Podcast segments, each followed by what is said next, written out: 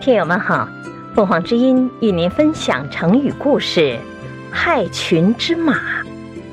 解释：危害马群的烈马，比喻危害社会或集体的人。传说皇帝要到巨慈山去拜见一位叫大伟的神，他遇到一个牧马儿童，就问：“你知道巨慈山往哪走吗？”牧童答道：“知道。”皇帝感到这小孩不简单，就问他如何治理天下。